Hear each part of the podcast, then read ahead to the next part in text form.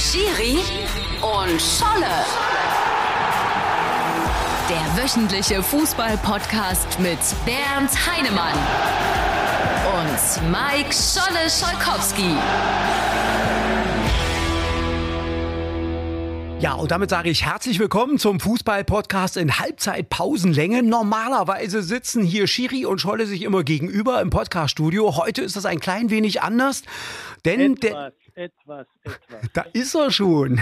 Ja. Hallo Bernd, wo treibst du dich gerade rum? Scholle, ich habe es vorgezogen, weil so viele Entscheidungen in Deutschland anstanden, mich äh, ein bisschen zu entfernen. Und zwar auf der AIDA in Norwegen, in Hagersund sind wir zurzeit.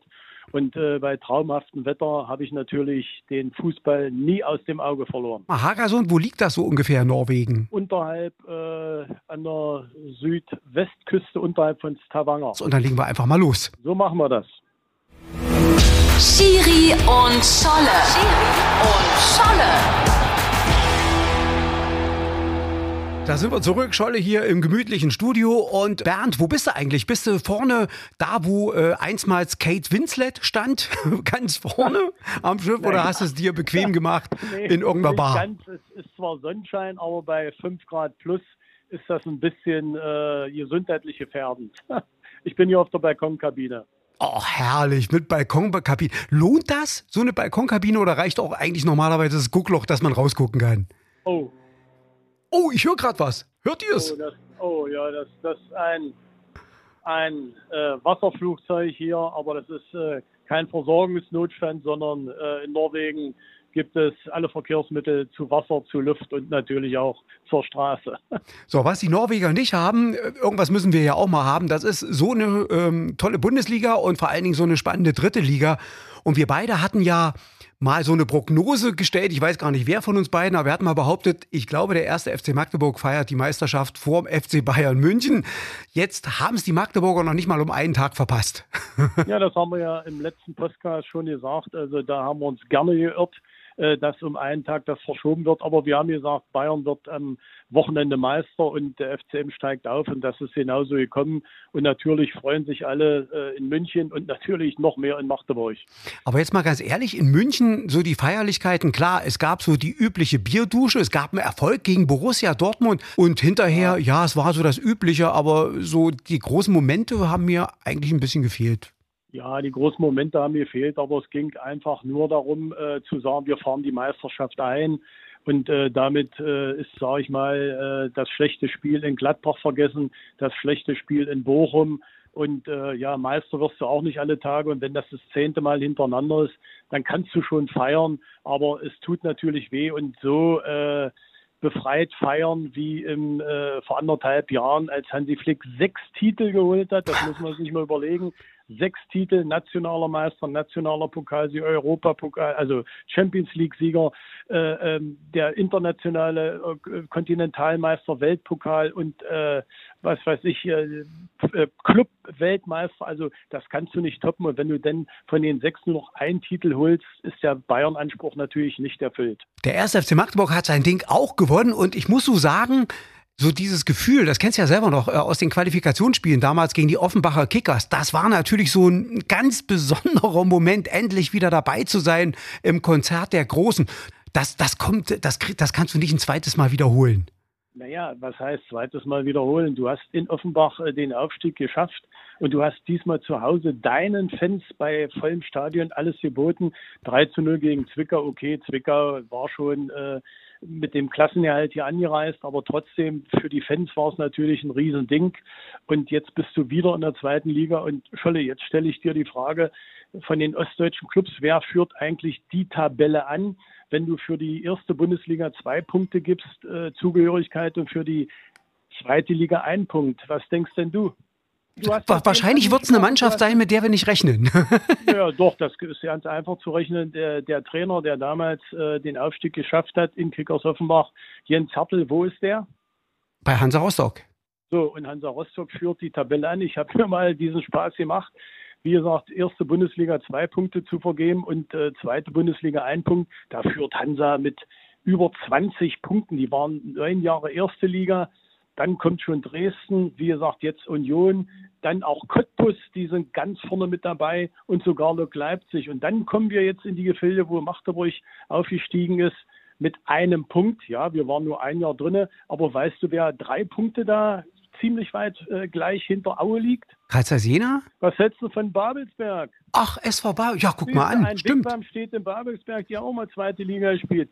Und wie gesagt, mit Erfurt, Chemnitz, HFC, Brandenburg, Zwickau, Jena. Also wir wollen jetzt nicht nur den einen Punkt behalten, sondern dass es drei, vier Punkte werden und vielleicht noch mehr.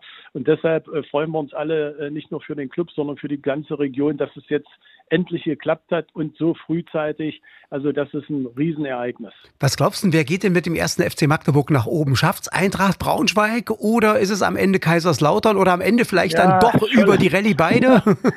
Scholle, das ist natürlich wieder äh, solch Spiel. Wie gesagt, äh, Zwickau ist angereist schon mit dem Klassenerhalt. Nächsten äh, Freitag spielt Magdeburg in Braunschweig. Wir haben da immer eine große Fanfreundschaft.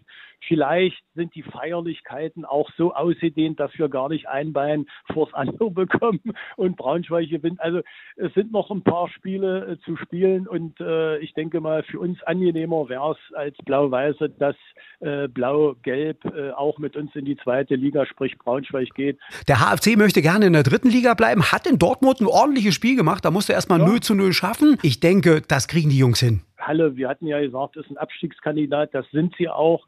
Äh, das hat ja auch Ralf Minge so eingeschätzt. Die werden aber in diesem Jahr die Klasse halten. Aber dann wird es wirklich schwer, im nächsten Jahr eine Mannschaft aufzustellen, die äh, ja souverän die Klasse hält. Und da muss man sehen, wer da noch geht. Wie gesagt, da sind einige Leihspieler, die wirklich eingeschlagen haben, aber die wahrscheinlich zurückgehen, zurückgehen müssen. Und das wird eine spannende Sache in der dritten Liga. Aber wie gesagt, unser Augenmerk blau-weiß, zweite Liga. Und wenn vielleicht äh, St. Pauli wiederkommt und Hannover 96, ja mit Hertha BSC, die haben sie ja vielleicht aus den Abstiegsringen äh, verabschiedet, aber das ist eine andere Liga, als wir das vor vier Jahren hatten und das ist eine große Herausforderung. Jetzt ist erstmal Freude da, aber jetzt musst du natürlich auch so die Mannschaft gestalten und da haben wir auch Vertrauen in den Manager Schork und äh, Trainer Tietz, dass sie das hinbekommen, dass äh, wirklich die Klasse gehalten wird. Aber kannst du dich noch erinnern, als wir im August oder Ende Juli aufgezeichnet haben und sich so abgezeichnet hat, wer so beim HFC noch dazukommt, auch das Engagement von Ralf Minge. Also ich habe damals gesagt, ich, wenn Ottmar Schork, wenn Artig und wenn Tietz beim FCM bleiben und wenn Ralf Minge das umsetzt, was man vermutet, dann sind beide ein Aufstiegskandidat. Also ich hatte den HFC, ich muss es wirklich sagen und zugeben, ich habe jetzt ja. einfach mal reingehört. Ich habe die eigentlich auch mit den Spielern, die noch so dazu kamen, auch in Justin Eilers habe ich mich total vertan hat keine ja, Rolle eigentlich ja. gespielt, aber ich habe gesagt, Mensch, wenn der auch noch durchknallt hier, auch diese Jungen alle, Finn Otto, die sie so hatten, der HFC hat das Potenzial, da ganz vorne mitzuballern. Ja, aber auch äh, der Neffe von, von Derek Wosch äh, hat nicht so eingeschlagen, obwohl der Name natürlich immer eine Strahlkraft hat. Und äh, HFC, äh, die Mannschaft stand ja oben, aber du weißt ja auch in der ersten, zweiten, dritten Liga eine Hinrunde, siehe immer die letzten Jahre Leverkusen oder Hertha oder äh, auch St. Pauli. Eine Hinrunde ist das eine und eine Rückrunde, das habe ich ja immer gesagt, das ist eine Unterbrechung des Rhythmus und da musst du wieder reinfinden. Und wenn du das nicht schaffst, spielst du sofort wieder unten mit. Und das ist beim HFC so passiert. Und äh, ja, das, das kann jedem passieren, hätte auch in Magdeburg passieren können. Und wenn du gestern die Stimmen der Spieler gehört hast, dann haben die gesagt, ja, wir hatten auch einen Hänger, dann haben wir uns zusammengefunden. Also das ist immer auch ein bisschen Vauban-Spiel. Wie kommst du aus der Winterpause raus und wie steckst du auch mal drei, vier nicht so gute Spiele oder Niederlagen wie jetzt der HFC weg. Ja, es kommt ja die Entscheidung, gehe ich ins Restaurant oder nur in die Imbissbude oder Kantine. Das heißt, Champions League ist ja noch ein ganz großes Thema. Bayer Leverkusen ist wieder in die Spur gekommen, spielen extrem attraktiven Fußball. RB Leipzig jetzt mal mit einem Hänger, ansonsten in der Bundesliga ja sehr souverän. Freiburg, gut, das 3-3 gegen Gladbach ist ein Punktverlust, aber es war wieder dieser attraktive, geile Fußball. Ja, ja, und. Union Berlin hängt jetzt auch noch mal dran. Was glaubst du am Ende? Wer, wer hat so das Momentum, um am Ende da auf den Plätzen drei und vier zu stehen? Äh, es gab schon äh, Spiele in der Bundesliga, wo am letzten Spieltag, jemand abgestiegen ist. Denken wir an Düsseldorf, die haben das gar nicht geglaubt. Und am letzten Spieltag ist jemand Meister geworden, die haben es auch nicht geglaubt. Die Bayern, als Schalke schon als, gefeiert als hat. Noch, nö, äh, als, als ich noch aktiv war, Bayern gegen Bremen. Am letzten Spieltag hat Bremen in Bayern gewonnen und ist Meister geworden. Also es gibt da äh, Sachen, die gibt es eigentlich nicht und deshalb ist das so spannend, das ist schön so, aber äh, fürs Wettbüro wird es natürlich noch spannender, was man da tippt. Also ich kann keine Prognose nehmen, nur eins steht fest, Bayern ist jetzt Meister, verdient Meister und jetzt müssen sie sehen, wie sie die nächste Saison beziehungsweise auch noch äh, sich ja neu aufstellen, personell. Heute Abend, wenn du zum Abendessen gehst, sitzt da eigentlich der Kapitän bei dir am Tisch? Nein, es ist, das Schiff äh, ist nur halb belegt. Das ist auch coronamäßig gut so. Wir haben also viel Platz, aber der Kapitän muss nicht unbedingt kommen, sondern die Richtung des, des Schiffes ist klar, genauso wie die Richtung bei uns im Podcast Fußball. Wir analysieren alles und wir hoffen, dass wir immer richtig liegen und meistens hat das auch gestimmt, Scholle. Wichtig ist, dass der Kellner vorbeikommt ne? und nicht, ja, nicht einschläft. Das, klappt, das klappt. Sag mal, was wirst du noch erleben auf deiner Tour? Morgen sind wir in Florm. Das ist äh, eine nächste größere Stadt. Machen wir äh, eine Tour mit dem Schiff in die äh, Fjorde.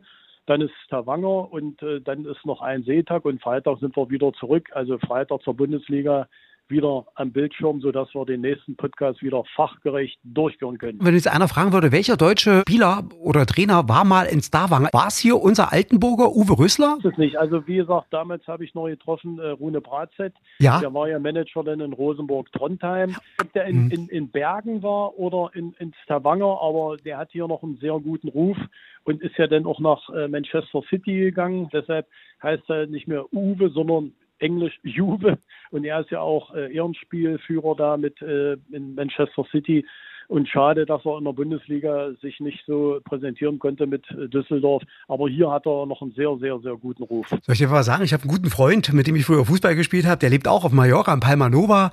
Und da haben wir uns abends immer auf so einem Kunstrasenplatz zum Bolzen verabredet.